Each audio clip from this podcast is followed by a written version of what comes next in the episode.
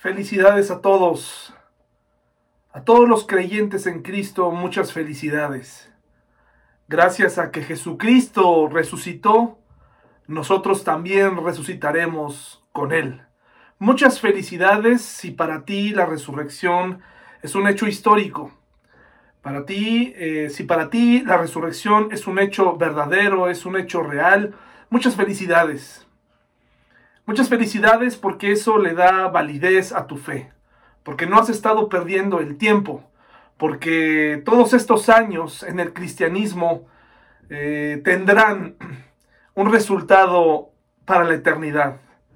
Gracias a Jesucristo, gracias a su obra en la cruz, pero sobre todo a su resurrección, podemos confiar en que sus palabras fueron verdad. Muchas felicidades a ti que no has flaqueado y que has puesto tu esperanza en el Jesús resucitado, no en el Jesús religioso, no en el Jesús que sigue clavado en una cruz, sino en aquel que venció la tumba.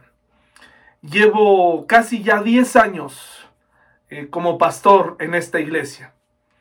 Y durante estos 10 años he encontrado y he descubierto cosas muy interesantes. Pero tal vez la más trascendental la más importante con la que me he encontrado y a la vez la más triste es que para muchos cristianos estos días son sinónimo de descanso total, incluyendo eh, descanso de su fe. Me he dado cuenta en estos 10 años que para muchas personas la resurrección no es más que parte del trámite, no es más que parte de la fe, pero no han llegado a atesorar. Lo sé porque en Semana Santa prácticamente los cristianos, estoy hablando de los cristianos, de los nacidos de nuevo, desaparecen de la iglesia. Desaparecen de las vistas de los videos y desaparecen de todo lo que tiene que ver con estas festividades, sobre todo este día tan importante. Es un hecho, hermanos, lo puedo decir ahora después de 10 años me doy cuenta que para muchos cristianos la Navidad es más importante. Me doy cuenta que para muchos creyentes la Navidad, el arbolito eh, y todo esto representa algo mucho más eh, interesante en qué pensar, mucho más trascendental, pero están equivocados, estamos equivocados hermanos. La Navidad no sería nada sin la resurrección. De hecho, la Navidad no sabemos ni siquiera eh, o bueno, sabemos que no ocurrió en, septiembre, que, perdón, en diciembre, que Jesucristo no nació en diciembre. Sin embargo, muchos creyentes desaparecen de esta temporada. Me doy cuenta porque, como la mayoría de los mexicanos, o tal vez de muchas personas en el mundo, saben qué ocurrió en esta semana, pero desaparecen y deciden vacacionar. Eh, se ha convertido eh, estos días del sacrificio de nuestro Señor Jesucristo en días, eh, digamos, de asueto, pero se nos ha olvidado al mundo cristiano el peso de la resurrección. Ahora lo puedo decir, después de casi 10 años he comprobado y por eso dejé de hacer campañas evangelísticas en esta temporada, porque prácticamente las personas lo ocupan, las personas creyentes, para descansar en algún lugar. Y descansan totalmente, porque ahora lo puedo ver incluso en, la cantidad de vistas que tienen estos videos. Hermano y hermana, la resurrección lo es todo para el cristiano. No podemos celebrar Navidad eh, más que el día de resurrección, que representa eh, la validez, eh, nos da certeza en el futuro, nos da esperanza la resurrección del Señor Jesucristo es nuestra última esperanza, es, es lo máximo que nos puede pasar a todos aquellos que hemos nacido de nuevo en Él. Y por eso estamos aquí hoy eh, tomando este tiempo para hablar de la resurrección. Desde hace 10 años me he dado cuenta de esto y por eso quiero predicar hoy acerca de esta pregunta. ¿Qué ha hecho la resurrección de Jesús por nosotros? ¿Qué ha representado la resurrección de nuestro Señor Jesucristo para ti? ¿Qué es? ¿Qué significa? ¿Qué representa en tu vida? Eh, para muchos es un asunto, como diría el gran ateo Richard Dawkins en uno de sus libros, dice así, así que llegamos a la resurrección de Jesucristo, es tan insignificante, tan trivial, tan loca, tan terrenal, tan indigna del universo, dice Richard Dawkins. Los relatos de la resurrección y la ascensión de Jesús eh, están tan bien documentados como el cuento de Juan y los frijoles mágicos, así dice Richard Dawkins, este famoso ateo.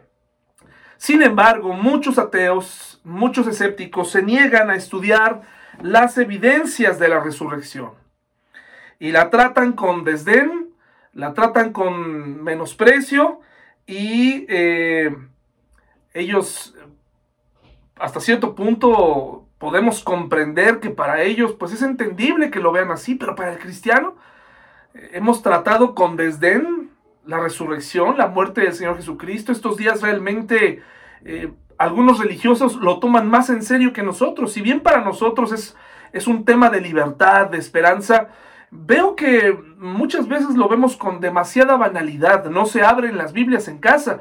Solamente abrimos el servicio de televisión de paga o de streaming favorito y disfrutamos de películas todo el día, pero realmente tendríamos que dedicarnos a pensar en lo que ocurrió en estos días históricos, hermanos. No son días religiosos, son días históricos para el cristiano. ¿Por qué? Porque la resurrección es el centro del cristianismo. Para un ateo, para un escéptico, bueno, pues es normal que ellos comparen la resurrección como cualquier relato mitológico o, cualquier cuento, pero para nosotros, hermanos, es, si analizamos las evidencias y si ellos mismos estuvieran dispuestos a analizar las evidencias, se darían cuenta que la resurrección es un hecho histórico, es el centro del, cristianismo y la resurrección eh, hace diferente o es diferente de otras religiones que se dicen monoteístas. Por ejemplo, el judaísmo. El judaísmo sostiene que Jesucristo murió pero que no resucitó. Fíjense, el judaísmo tan cercano al cristianismo y a la vez tan lejano porque el negar la resurrección de Jesucristo pues totalmente niega todo lo demás lo más importante, la salvación, la venida del Mesías. El judaísmo eh, se aleja totalmente en este punto y hasta la fecha muchos judíos eh, no creen en el Señor Jesucristo. En el caso del Islam, eh, ellos sostienen que Jesús vivió, que fue un profeta, pero que nunca murió, ¿verdad? Y por lo tanto, pues que nunca, nunca resucitó. qué interesante, hermanos, ¿qué ha hecho, qué efecto ha tenido la resurrección en su vida. Otro escritor llamado Charles Swinburne dice, de demasiado amor a vivir, de la esperanza y del temor hechos libres, agradecemos con breve agradecimiento a cualesquiera que sean los dioses que ninguna vida vive para siempre, que los muertos nunca se levantarán, que aún el más abatido río acaba de alguna manera seguro en el mar. Suena muy poético, suena muy lindo, pero está totalmente errado. Los muertos resucitarán porque Jesucristo vive. Algunos resucitarán para el juicio por todas aquellas decisiones que tomaron durante su vida. Pero los que hemos eh, mm, creído en el Señor Jesucristo y es nuestro Salvador, resucitaremos para vida eterna. La resurrección, hermanos, es nuestra gran esperanza, es nuestra última esperanza. Pero al hombre le gusta enrolarse, meterse en peleas, y en luchas terrenales. Y quiero aclarar algo, hermanos, porque hoy van a escuchar cosas, hermanos y amigos que están suscritos a este canal o que tal vez te encontraste este video de casualidad a recomendación de YouTube. Bueno, pues quiero decirte que no estoy negando que las luchas sociales son importantes, no quiero decir eso. Solamente estoy diciendo que cualquier cosa que hagamos en esta vida, si Dios no está en ella, si Dios no está en la lucha de nuestra causa, sea la que sea, estamos perdidos. Que es infructuoso todos los esfuerzos que hagas si no está Jesús en tu vida, eso es una realidad. Si no está Jesús en tu familia, no importa qué tan educada, qué tan buena eh, sea, qué tan metida en la sociedad esté, si Jesús no está en ella, no sirve de nada. Y así lo podemos ver en la, en la Biblia y en diferentes causas sociales que ya existían en ese entonces mis hermanos y hermanas. Vayamos a Lucas 6, 6.15, por favor. Hoy voy a hablar de un hombre del que muy pocas veces se habla, pero del que podemos aprender mucho en esta mañana, de él y de su movimiento. Lucas 6.15, por favor. Vayamos allá. Dice así, mis hermanos, Lucas, Lucas 6, 6.15. Dice de esta manera, se está dando un listado de los apóstoles del Señor Jesucristo y de pronto eh, se habla de algunos en especial que casi no tienen interacción con, el Jesús con, Jesús en la Biblia, de los que casi no sabemos mucho, pero que de los cuales podemos aprender, y está en el versículo 15, dice Mateo, Tomás, Santiago, hijo de Alfeo, Simón, a quien llamaban el celote. Simón, a quien llamaban el celote. Ahora vayamos a Mateo 10.4 guarde en su mente este, este versículo que le acabo de leer y este nombre y este calificativo que se le da celote. Mateo 10.4, por favor. Dice Mateo 10.4, Simón el celote. En la nueva traducción viviente dice Simón el, celote, pero recuerde, la, nueva traducción viviente agrupa de tal manera eh, algunos términos para que el lector no se confunda. Eh, esto tiene sus ventajas y sus desventajas, porque en realidad el término que se está utilizando aquí, y por eso la nueva traducción viviente, donde dice Simón el celote, le pone un asterisco, porque en realidad en la, en la Reina Valera lo que dice es el cananeo, el cananeo, Simón el cananeo, y esto para algunos será o pensarán que es, ah, bueno, ya tenemos dos características de Simón. Uno que era celote, ahorita les voy a explicar qué cosa significaba ser celote o pertenecer a los celotes. Y por otro lado, dice que es, de, que es cananeo, que debe ser de Caná o, de la región de Canaán o de la región de Caná. Y no es así. No es así, hermanos, ni una cosa ni la otra. No está hablando de un gentilicio o de un lugar eh, de nacimiento. Está hablando de una palabra que tiene su origen en, en el griego caná. Caná con Q que significa ferviente o celoso. Eh, esto quiere decir que el término, la descripción de Mateo, o la, lo, que, lo que Simón le transmitía a Mateo y que, y que Dios eh, inspira a Mateo a escribir, es una característica muy especial que va relacionada con su otro nombre, con el que es descrito en, el otro evangelio, en Lucas, Lucas nos dice que eh, Simón era un celote, estaba afiliado a uno de los cuatro grandes partidos eh, políticos y religiosos que había en época de Jesús. Ahorita les voy a decir cuáles, cuáles eran. Pero también vemos cómo eh, en este caso Mateo y Marcos lo describen con una palabra de ser ferviente o celoso, es decir, era una persona apasionada. ¿Usted conoce una persona apasionada por alguna causa? Eh, yo he conocido gente apasionada por los animales, apasionados por la religión, apasionadas por los deportes, pero aquí estamos hablando de, un hombre verdaderamente apasionado, celoso por sus creencias y que estoy seguro se había acercado a Jesús eh, y que había decidido no necesariamente renunciar, aunque creo que ya no estaba activo como un celote. Los celotes eran un grupo eh, radical, que tomaban la ley de forma literal.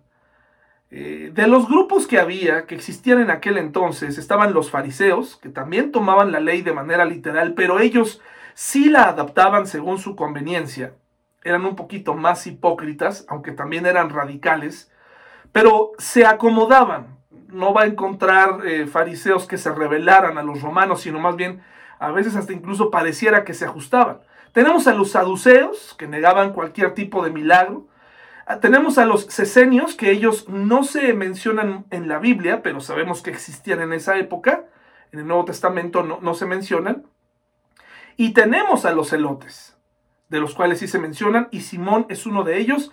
Pertenecía a este movimiento radical, terrorista, eh, revolucionario, que estaba en contra de los impuestos romanos, en contra de la oposición romana, y Simón seguramente en este celo tuvo que pensarla muy bien para unirse a Jesús. Se menciona en este último grupo también a Judas, es muy probable que Judas hubiera simpatizado con los celotes.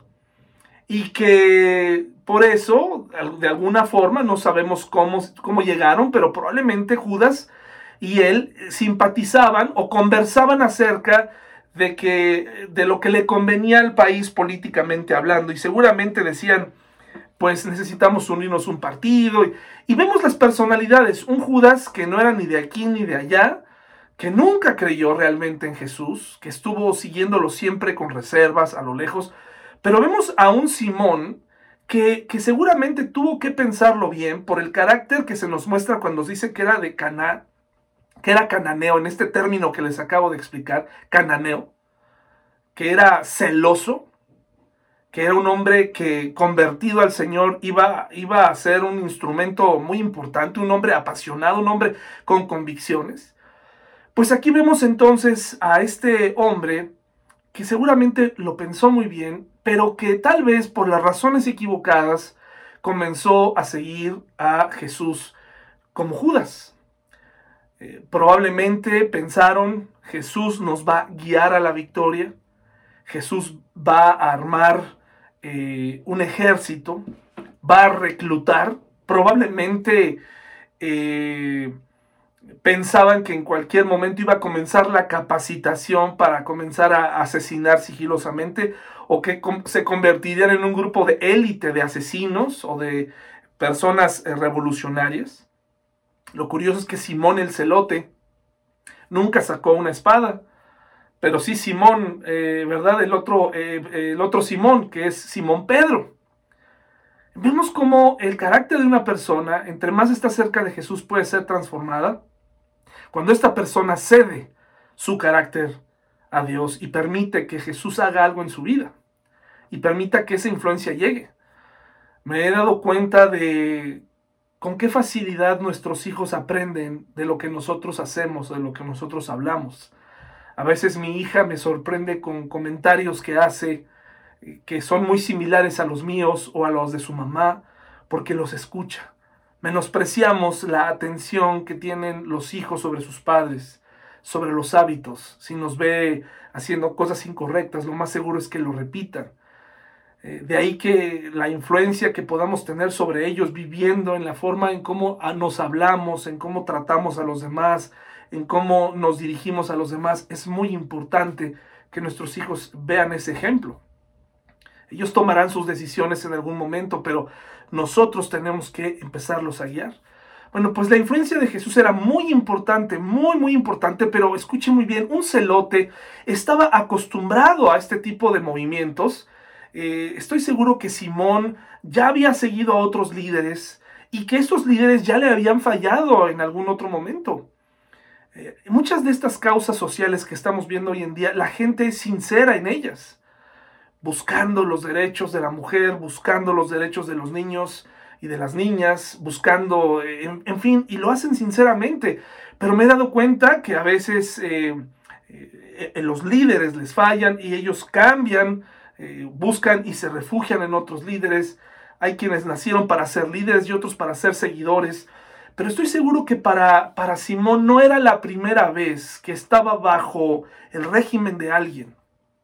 Era celoso, sabía llevar a cabo órdenes, pero también se había dado cuenta, muy probablemente, lo infructuoso que era el movimiento y el tiempo que le tomaría probablemente vio a Jesús como una alternativa más efectiva y más revolucionaria, más rápida para acabar con el imperio romano. Eso, es algo que, que pudo haber estado seguramente en la mente de Simón, como tú que estás viendo este video, que tal vez aún no eres creyente, piensas o pensamos al inicio, muchos creyentes no me dejarán mentir, que Jesús iba a resolver nuestros problemas matrimoniales como por arte de magia y así nos acercamos.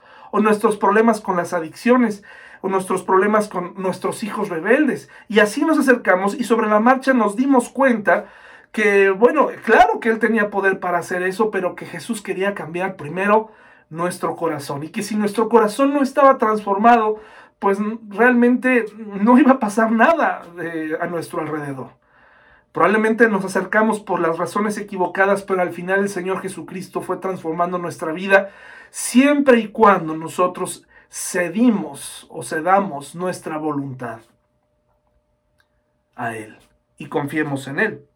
Entonces vemos cómo Simón se une a Jesús, este hombre ferviente, celoso, y este hombre celote, que con el tiempo los celotes se fueron transformando en, movimientos clandestinos, eh, de ahí que surge el término sicari, para el término actual que nosotros usamos como sicarios, que significa hombres del puñal, es decir, hombres que se convirtieron en matones profesionales para eh, ir y asesinar eh, ciertos objetivos y causar ciertas, ciertos desastres eh, sociales, ¿verdad? Entonces, qué interesante que Simón elige a Jesús. Con el tiempo, Simón el celote se da cuenta, hermanos, según la historia, esto no lo relata la Biblia, eh, que la lucha en Jesús era mucho más fructífera y mucho más efectiva, y que no necesitaban levantar una sola arma ni derramar sangre. Él se empezó a dar cuenta que, que el poder de Jesús, sobre todo eh, eh, al observar su vida, su muerte, pero su resurrección, valía la pena para dejar atrás un movimiento infructuoso. Hermano y hermana, Jesús nos ha llamado a unirnos a un movimiento de ganadores, pero no ganadores en los negocios necesariamente. Los cristianos no, no quiero que usted piense que estoy llamándole a ser conformista. Solamente le estoy llamando a lo que la Biblia nos invita, poner nuestra mirada en las cosas de arriba, a no perder nuestro tiempo en movimientos que no nos van a llevar a ningún lado. Y repito, no quiere decir que usted no va a levantar la voz cuando hay injusticia o que usted va, o que usted se va a quedar mirando eh, delante de lo que pasa en este mundo. No estoy diciendo eso, pero si usted está con Jesús, su causa, su causa tendrá más efectividad. Porque entonces lo hará con un propósito. Si usted defiende los derechos de los niños y de las niñas, si usted defiende los derechos de la mujer hoy en, boca de todos, hasta en las películas, eh, tratando de, anotar, ya las películas hoy en día tienen varias cajitas que, los directores tienen que ir palomeando. En este mundo es así. Por ejemplo, inclusión racial. Entonces, en cada película debe haber ya alguien de raza negra que eh, pues tenga un rol principal. O, alguien asiático, o alguien, alguien que, represente a este, este sector y le pones palomita. Luego, el, empoderamiento de la mujer. Cada película eh, debe cubrir con eso también, una mujer independiente, autónoma, etcétera, y la ponen ahí, ¿verdad? A veces con conceptos equivocados, falsos, contrarios, que confunden, etcétera, pero lo tienen que hacer a la manera de las películas, ¿verdad? Luego hay que agregar a alguien de la comunidad lésbico gay, hay que agregarlo ahí para cumplir también con eso. Y, llega un momento en donde las historias eh, no tienen se convierten en, grandes eh, eh, guiones o se convierten en solamente en grandes listas cumplidas y la historia se pierde, ¿verdad? Hoy en día vivimos en, lugares así, vivimos en un mundo así, mis hermanos, donde se tienen que, donde se, trata de quedar bien con todos y a la vez eh, con, con, nadie, ¿verdad? Entonces, así es nuestro mundo, hermanos. Vivimos en un mundo complicado, en un mundo caído, veremos cosas, pero el cristiano tiene que saber que en Jesús, en Jesús la vida sí que tiene un propósito. No hay nada eh, que no tenga fruto. En Cristo sabemos a dónde vamos. En Cristo sabemos que la resurrección lo cambió todo. No importa cómo nos vaya en esta tierra, sabemos que nuestra casa, nuestra morada, eh, y nuestra familia verdaderamente está en los cielos. Nuestro lugar estará con el Señor, porque su palabra así lo dice. Pero en estas causas sociales que el mundo trata de, atacar, que no abarcan ni una ni otra, que cancela, eh, no tenga temor, hermano y hermana. Ahorita vamos a ver en un pasaje, no tenga temor de, las supuestas persecuciones, no tenga temor de todo eso. Ahorita le voy a explicar por qué. Mucha gente está todos los días recabando eh, a través del temor, ¿no? Eh, la persecución hacia los cristianos. Hermanos, lo que más funciona en este mundo en contra de los cristianos es que el cristiano ya no comparta su fe. Es que un cristiano olvide el poder de la resurrección, olvide el poder de las convicciones, olvide todo eso. Que también el cristiano se distraiga en hacer una lista de cosas que debe cumplir eh, moralmente eh, o aparentemente moralmente, socialmente aceptables para no quedar mal con nadie. Pero el cristiano, hermano y hermana, tiene que poner su mirada en las cosas que valen la pena. En Jesús la vida tiene un sentido. Y así lo consideró Simón.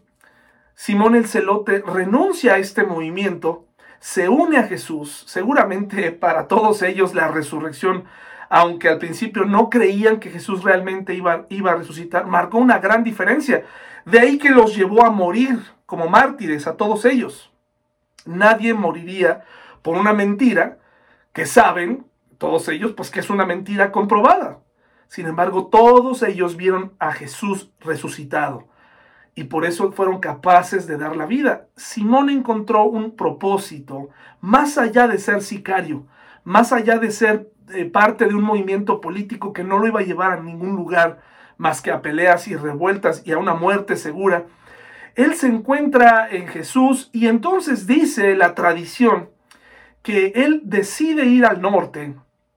Después de haber sido misionero en África, eh, dice la tradición, va a las Islas Británicas a compartir el Evangelio, donde finalmente es asesinado como mártir.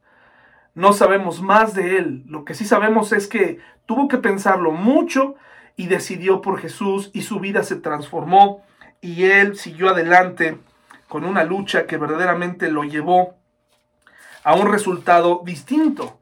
Puede ser que tú y yo estemos metidos en movimientos eh, que nos parecen buenos. Este mundo se mete en movimientos que le parecen correctos, amando a los animales por encima de las personas, eh, defendiendo derechos que creen que son importantes en un mundo eh, hipócrita, en donde no todas, donde se, se ven con buenos ojos ciertas luchas, pero otras son canceladas.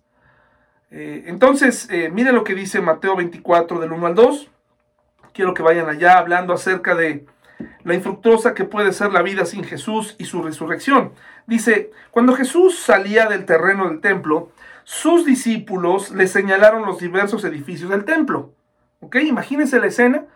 Qué interesante. Eh, están en Jerusalén, salen de este gran edificio del que hemos hablado en otras ocasiones. Y entonces los discípulos comienzan a platicarle a Jesús acerca del templo. Imagínense hablarle a Dios mismo, pero Jesús era muy paciente, ¿verdad?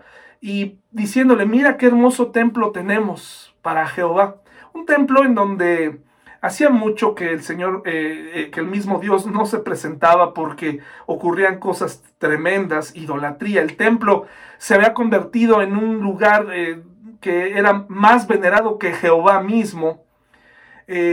Donde afuera era todo un centro de negocios. Y entonces los discípulos le dicen, mira, mira este hermoso edificio. Hermanos, yo nunca había pensado, nunca había puesto a pensar en, este es el segundo templo eh, eh, de, de Jehová, construido o remodelado por Herodes.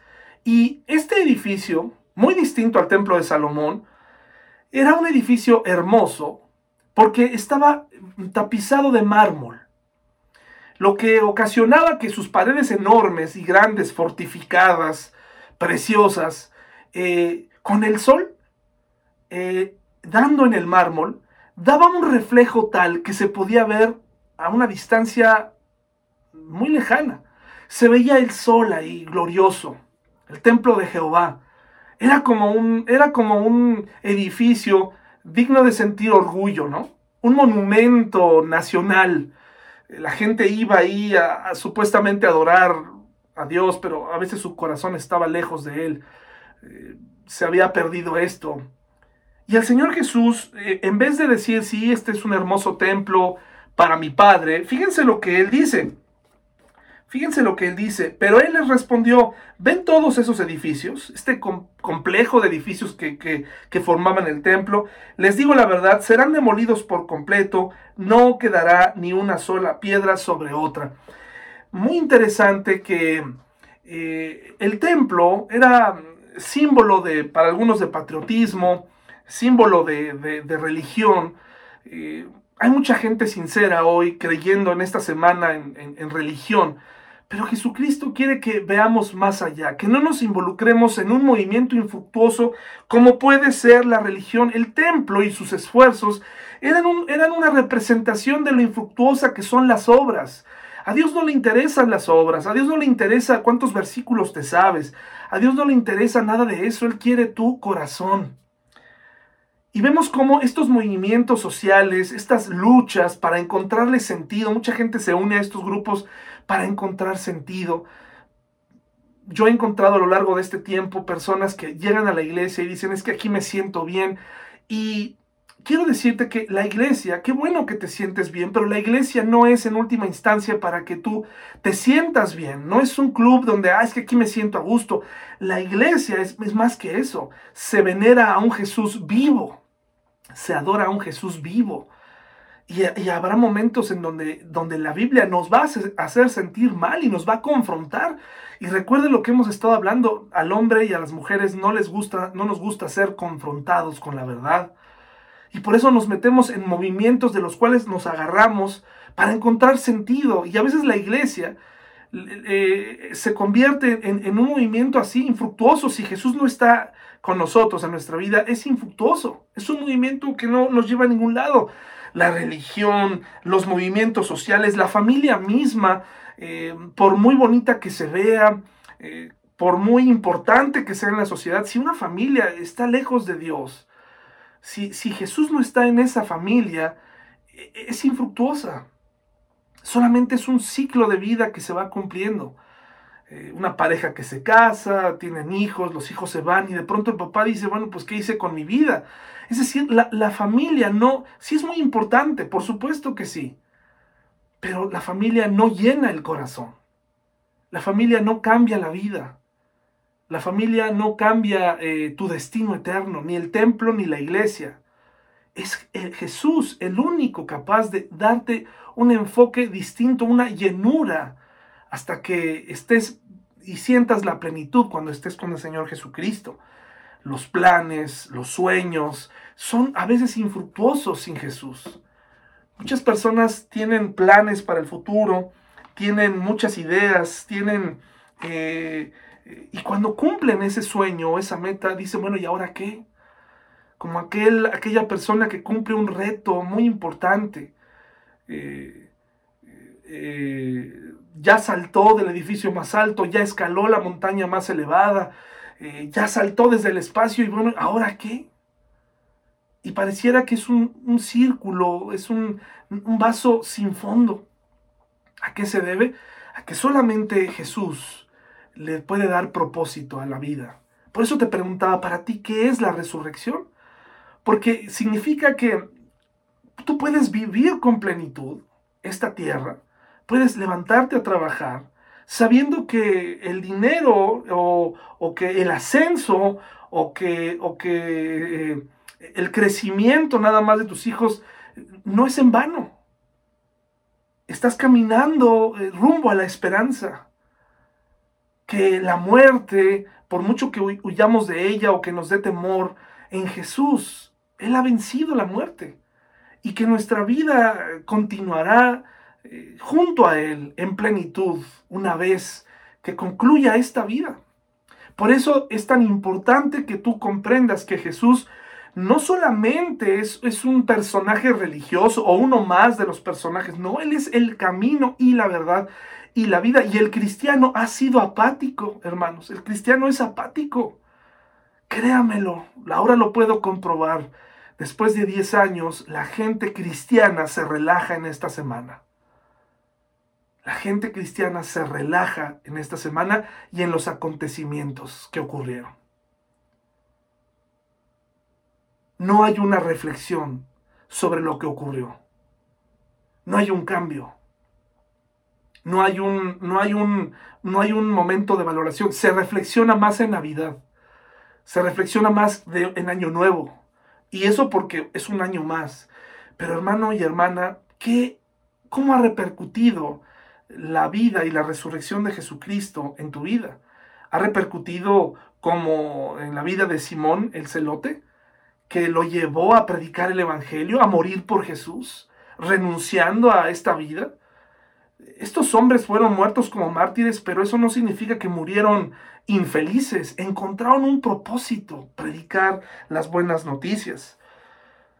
Jesús vivió, Jesús murió, Jesús resucitó y los celotes continuaron con su movimiento infructuoso.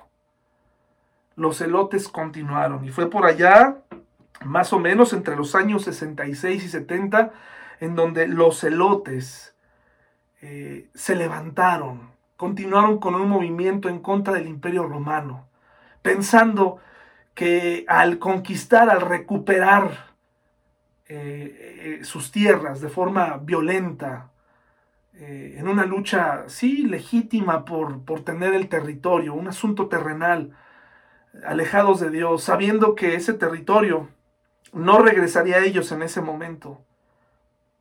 Y eso es lo que causan estos movimientos sociales y son infructuosos porque no nos ponemos a pensar qué es lo que quiere Dios o por qué Dios no nos devuelve, o por qué Dios no hace ciertas cosas, por qué Dios no cambia ciertas cosas en este momento.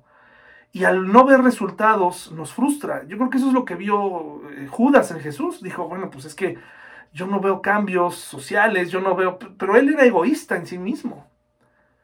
Él era egoísta. Entonces, eh, ¿Qué tan importante para ti es la resurrección? Porque estos, estos, me llama la atención lo que dice el Salmo 1, Salmo 2.1. El Salmo 2.1, fíjense, fíjense lo que nos dice aquí, en este Salmo 2.1. Dice así, ¿por qué están tan enojadas las naciones? ¿Por qué pierden el tiempo en planes inútiles? El mundo está perdiendo el tiempo en, en planes inútiles hermanos, en defensa de, muchas cosas que aparentemente son buenas, pero lo que Dios quiere es precisamente que el Espíritu Santo more en más personas, que seamos, que todos vengamos al arrepentimiento, porque entre más creyentes seamos en este mundo, el Espíritu Santo eh, movería o cambiaría las cosas eh, cambiarían muchos eventos sociales y muchas situaciones que se ven, muchas de las cosas contra las que muchas personas pelean, no cambiarán. Y esto se debe, no, no es desde el, el negativismo, se debe a que eso está en el corazón del hombre, el pecado. El pecado resiste lo que Dios quiere, lucha. Por eso es que tu familia tiene tantos problemas. Por eso es que, porque siempre estamos en esta constante lucha entre nuestros miembros. No nos queremos rendir totalmente, nos rendimos a medias, nos rendimos con reservas. Fue en el año 66 al 70 después de Cristo, después de la resurrección, después de todo esto, ya mucha gente sabía que Jesús había resucitado, pero muchos celotes dijeron, ah, pues muy bien, sí, un compatriota nuestro, celote, su vida fue transformada, pero yo quiero seguir aferrado en esto porque a mí lo que me llena es lo terrenal y lucharon y ese movimiento lo único que ocasionó fue la destrucción del templo. Y por supuesto la eliminación del partido de los celotes. Se los acabaron los romanos y lo único que quedó en pie fue ese templo, este muro que está detrás de mí, ahora llamado el muro de los lamentos. Es un muro más, ahora venerado por el pueblo judío. Es todo lo que quedó de esa gloria pasada y volvemos a lo mismo de esa gloria que no llevaba nada infructuosa. Una de las cosas más interesantes es que se le atribuye a los celotes, a este partido, que eh, eh, la rebelión o el, grupo rebelde no triunfara. Se le atribuye a que los celotes en sus arranques de, lucha social o de protesta, se les ocurrieron quemar los graneros cuando los romanos eh, asediaron Jerusalén, sitiándola, en este año a través de este hombre que se llamó Vespasiano, a través de su hijo Tito, eh, dicen que los elotes quemaron los graneros de su propio pueblo, como un arranque de, ira, y ¿qué ocasionó? Pues que no pudieron aguantar más tiempo el eh, asedio de los romanos. Ellos mismos se, se mataron, ellos mismos ocasionaron la derrota. Y así me parece que son muchos movimientos sociales, hasta que el hombre no se dé cuenta, los hombres y las mujeres, que el problema está en el pecado. Pero mientras el pecado se siga poniendo como algo místico, como algo inexistente, seguiremos batallando, hermanos. El pecado se necesita combatir eh, y necesitamos compartir la palabra de Dios, aunque el pecado no se va de nuestra vida el Espíritu Santo sí, sí nos redarguye y nos detiene y nos enseña una nueva manera de vivir, mientras la gente siga viviendo como si no haya Dios, eh, como si el Espíritu Santo no existiera, como si la resurrección no fuera un hecho, seguiremos viviendo este tipo de cosas y veremos cosas peores. Por eso, hermanos, la vida en Cristo tiene tanto sentido, porque ahora sufrimos, pero con un propósito Ahora, aun cuando tengamos problemas, sabemos hacia dónde vamos y cuál es el final de todo. Pero mucha gente allá afuera insiste en hacer movimientos al estilo de los celotes, a través de la violencia o a través de, estar apasionados, no nada más en movimientos violentos, sino en movimientos eh, que ellos confían mucho, religiosos, eh, que no los ha llevado a ningún lado, donde no se ven cambios. El otro día observaba eh, mientras hacía un trámite. Eh, ya ven que aquí hay muchas iglesias, muchos templos católicos, y para estas fechas los adornan.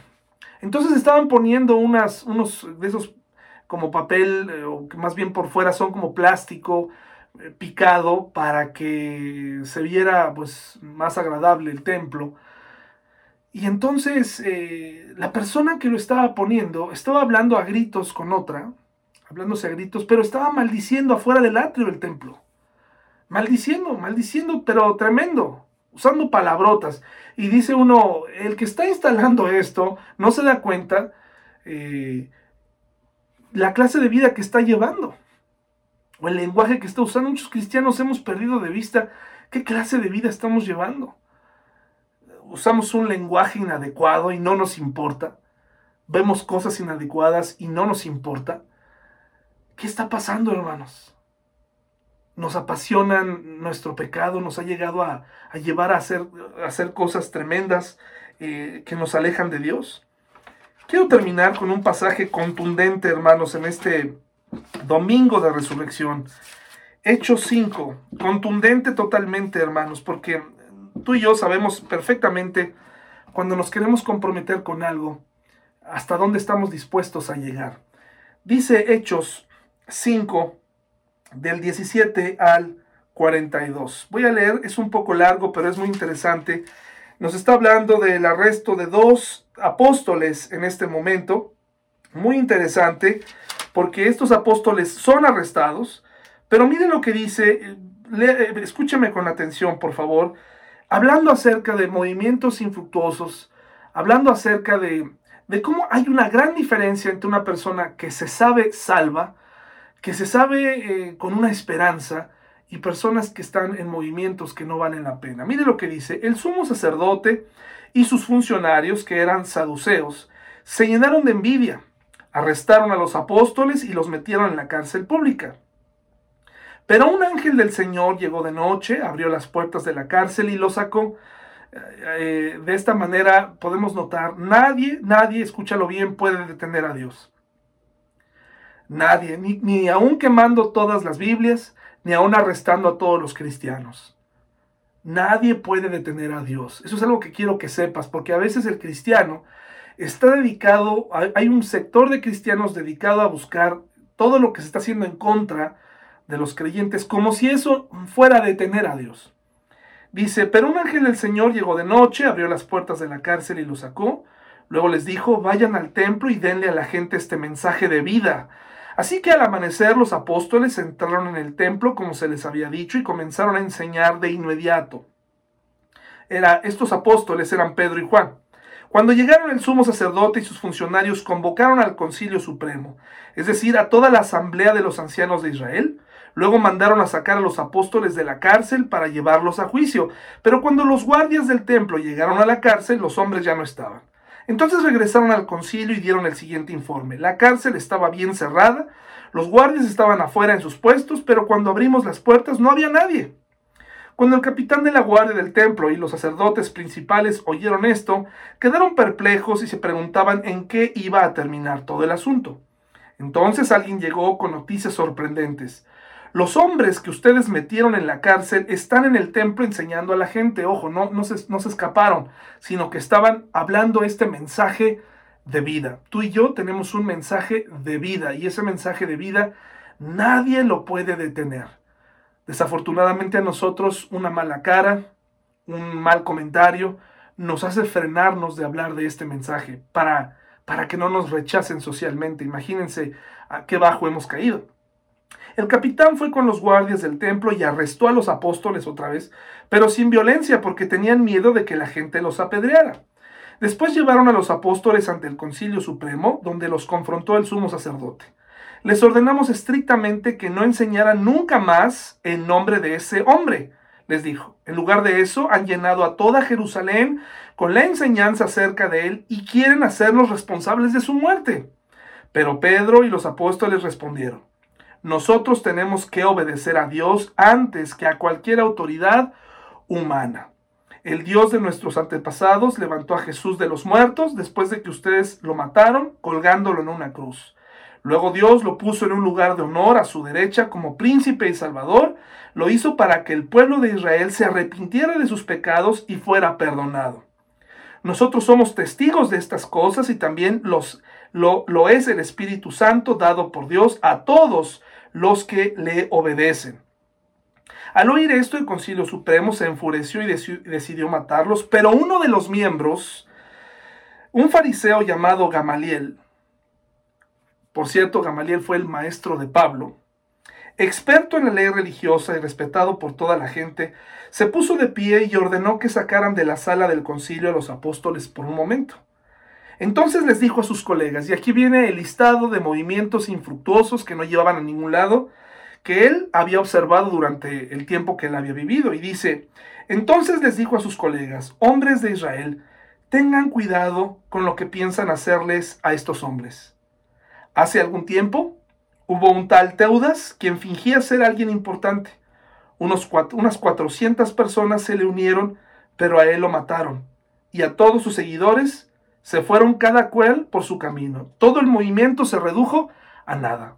Ponga mucha atención. Teudas. ¿Cuál fue el antídoto? Matarlo. ¿Qué, ¿Cuál fue el resultado? Se dispersaron estas personas. 400 personas. ¿Cuántos discípulos tuvo Jesús? 12. ¿De acuerdo? ¿Qué ocasionó la muerte de Jesús? Que ellos fueran capaces de morir y que el movimiento se fuera por todo el mundo. Dice, después de él, en el tiempo en que se llevó a cabo el censo, apareció un tal Judas de Galilea. Judas de Galilea, hermanos, fue el fundador de los celotes. Él fue el fundador de este partido. Logró que gente lo siguiera, seguramente más de 400, pero a él también lo mataron. ¿Y qué pasó con sus seguidores? todos sus seguidores se dispersaron. Así que mi consejo es que dejen a estos hombres en paz, pónganlos en libertad. Si ellos están planeando y actuando por sí solos, pronto su movimiento caerá. Pero si es de Dios, ustedes no podrán detenerlos. Tal vez hasta se encuentren peleando contra Dios. Qué interesante, hermanos. Los discípulos no se dispersaron huyendo, olvidando el movimiento de Jesús, porque la resurrección le dio total validez. Hermano y hermana, no te disperses. No actúes como si la resurrección fuera un cuento. La gente que se burla de ti, que se burla de mí, la gente que escucha el mensaje y nos dice fanáticos, están peleando contra Dios. Nosotros tenemos la verdad porque Jesucristo resucitó. Nosotros, hermanos, no somos la verdad. Jesús es la verdad. y nos dio la verdad para compartirla.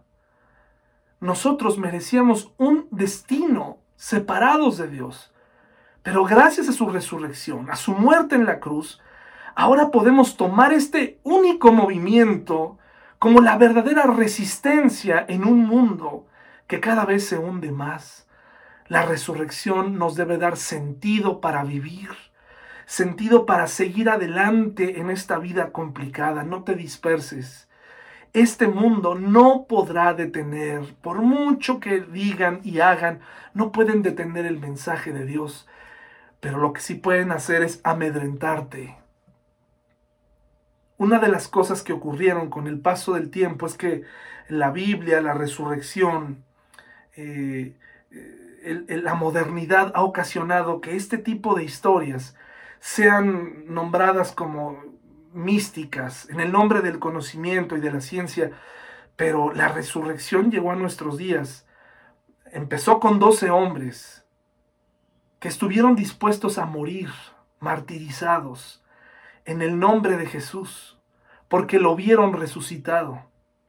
Pero como en un teléfono descompuesto, a muchas personas se fue distorsionando el mensaje, de tal modo que llegó a nuestros días un poquito diluido. No quiere decir que ya no es poderoso, el mensaje bíblico es poderoso. La Biblia es poderosa, hermanos, tiene, tiene, historias de salvación del alma. Pero nos hemos dejado engañar con el hecho de, híjole, pues es que me van a dejar de hablar, es que ya no quiero que me cataloguen como un fanático hermano y hermana, eso, eso, eso no importa. La resurrección lo cambió todo y el tiempo revelará todo. Lo único que nos corresponde es no dispersarnos, porque nosotros tenemos la verdad. Todos los demás movimientos, incluyendo el movimiento al que pertenecía Simón, desapareció con el tiempo. Pero Cristo y su mensaje de salvación sigue vigente hoy. No importa qué tan profundo lo quieran enterrar, no importa qué tan qué tan, qué tanta la sociedad se vuelva en una sociedad que cancele. No te preocupes. Lo más importante es que tú conoces la verdad y ahora tienes que compartirla. No tengas temor. No tengas temor. Si llegara ese momento, si llegara un momento de donde tendremos que defender nuestras, nuestras convicciones, que así sea ese mismo Jesús que estuvo con los discípulos hasta el momento de su muerte, estará contigo y conmigo. No tengas temor. Confía. Cree en la resurrección. Aférrate. Estás del lado ganador. Estás del lado del Señor. La resurrección es un hecho probado y le da validez a todo, a todo, a nuestras reuniones, a estos mensajes. Gracias a Él sabemos hacia dónde vamos. No te preocupes, nadie puede destruir a Dios. Ellos, mucha gente, está intentando cancelar a Dios, pero esto no es posible. El cristiano solito nos hemos ido metiendo en una dinámica de irnos escondiendo. Sal a la luz. Sal victorioso y di, Jesucristo resucitó, Jesucristo vive hermano y hermana. Y gracias a esa realidad somos más que vencedores en Él. Hermano y hermana, por favor, no te disperses. No te, no te, no huyas. Celebra la resurrección y vívela. ¿Qué tan importante? ¿Cómo ha afectado tu vida la resurrección de Jesucristo? Hasta luego.